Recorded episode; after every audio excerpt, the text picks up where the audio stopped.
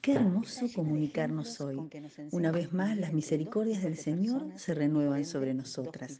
Y una vez más está dispuesto para amarnos, para instruirnos, para darnos ánimo, para renovar nuestras fuerzas y alegrar el corazón. Hoy meditamos en las promesas del Señor para los justos y el desafío de esperar en Él más allá de lo que pase. Dios nos ama con amor incomparable y lo ha probado al enviarnos a su único Hijo Jesús como la dádiva perfecta, quien entregó su vida para reconciliarnos con Dios y limpiarnos de toda nuestra maldad. Esto es el Evangelio, la historia de amor más grande jamás contada que nos alegramos en repetir y contar una y otra vez. Desde que conocimos y comprendimos esta historia y esta verdad, si hemos aceptado la obra de Jesús en nuestro favor por la fe, somos a los ojos de Dios miradas como justas, es decir, justificadas delante de su justicia y santidad, libres de toda condenación, alcanzando así la paz para con Dios. A estas justas, no por merecimiento ni por propia grandeza, sino por mérito de Jesús, Dios ha prometido justicia frente a la terrible injusticia de este mundo y la aparente prosperidad de los malvados, así como una segura provisión de bien. El Salmo 37 es un canto de aliento y esperanza para los justos que sienten su ánimo de caer a causa de la injusticia y la aparente tardanza del cielo para intervenir y responder a su clamor. Cuando el mal parece triunfar, mientras el que se mantiene firme en guardar los preceptos del Señor padece, nuestro corazón dubitativo y frágil comienza a temer, a experimentar su sobra espiritual. Sentimos nuestros brazos caer, los pies resbalar. Vivimos en un mundo incierto, complicado, cada vez percibido como más peligroso pero esto no parece ser novedad. Es probable que el salmista se haya preguntado entonces, ¿hasta cuándo, Señor, habrás de permanecer callado y permitirás que los malos se salgan con la suya, que avancen en sus maldades? ¿Y hasta cuándo dejarás que vivamos situaciones de injusticia? ¿Hasta cuándo voy a esperar por lo que anhelo? Es que no escuchas. Y como si estuviera enfrentándose a sus propios pensamientos, se dice, guarda silencio ante el Señor. No te impacientes, espera en el Señor. Deleitate en él y me quedé pensando en esto de deleitarse. ¿Será algo así como paladear, saborear el privilegio de ser objeto de su amor? Se trata de encontrar en Él la fuente de alegría, la razón de la vida, el motor de la esperanza que nos impulsa a desearlo, a reconocer su grandeza y adorarlo. Deleítate en el Señor. Cuando nuestra alma se enfoca en el Señor, Qué chiquitos comienzan a verse nuestros problemas, ¿no? Y cómo empalidecen nuestros reclamos y hasta nuestros enemigos. ¿Y qué de lo que dice acerca del silencio? ¿Cuánto necesitamos acallar nuestra propia voz para encontrar ese deleite, esa comunión que solo un corazón en calma, reposado, puede disfrutar?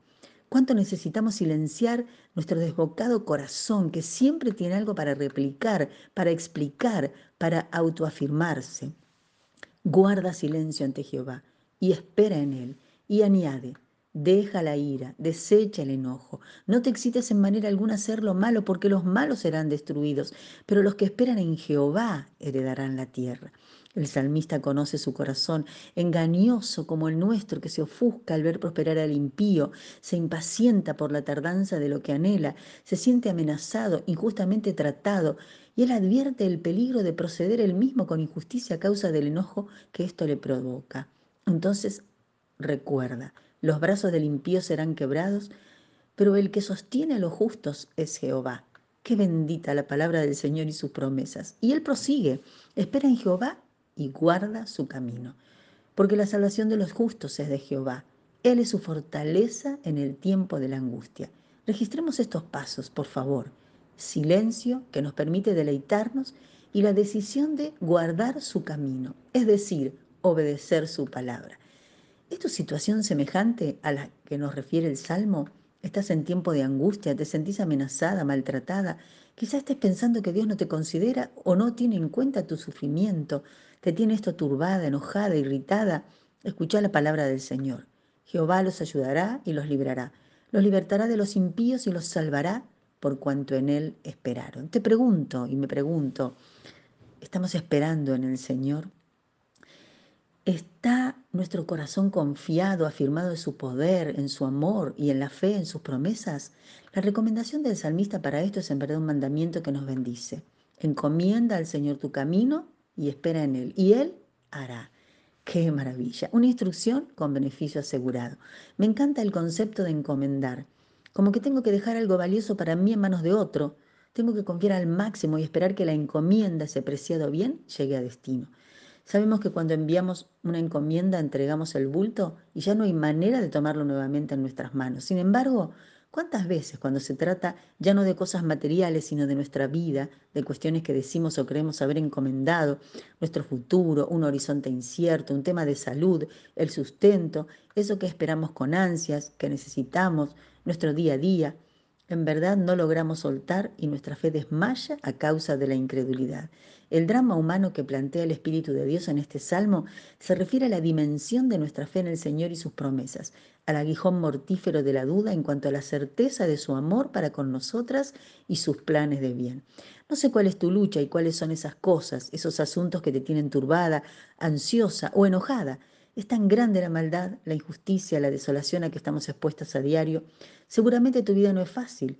Muchas son las situaciones que pudieran estar provocando tu enojo, tu desazón, tu frustración y desaliento. Cuánta necesidad de restauración, de perdón, de reconciliación, de amor hay en lo profundo de nuestro corazón. Cuánta necesidad de ponernos a cuenta con el Señor. ¿Sabías que todo enojo serio que se sostiene en el corazón es finalmente un enojo con Él? La voz del Señor continúa siendo clara y amorosa y es contundente su mensaje. Encomienda al Señor tu camino y confía en Él y Él hará. Nunca el Señor mira para otro lado o no escucha o se olvida. Siempre está obrando a nuestro favor. Y esta es la lucha que nos plantea el Salmo, el llamado a enfrentar a nuestro corazón enojoso y rebelde, que quiere hacer justicia por mano propia y se resiste a esperar, a confiar en el Señor, que duda de su bondad y su maravilloso amor.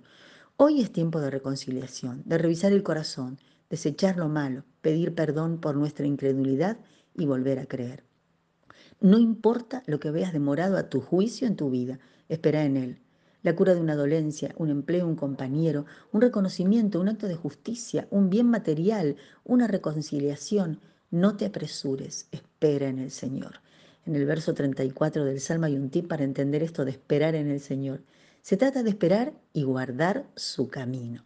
Esperar en el Señor no es hacer la mía mientras espero que Él haga lo que yo quiero. No es desentenderme y hacer a mi antojo. No es subir de una responsabilidad o el costo que haya que pagar. Esperar en el Señor es estar en comunicación permanente con Él, es estar en alerta, es buscar oír su voz en cada momento o situación de la vida cotidiana, es pasar tiempo con Él, meditando en su palabra obedecer sus mandamientos y es no dejar nunca de orar. Que nada nos robe el gozo y la paz que nos es dada a los que elegimos momento tras momento esperar en el Señor. Él hará y todo lo que haga será para bien. ¿Lo crees? Que sea tu corazón fortalecido en Él hoy también.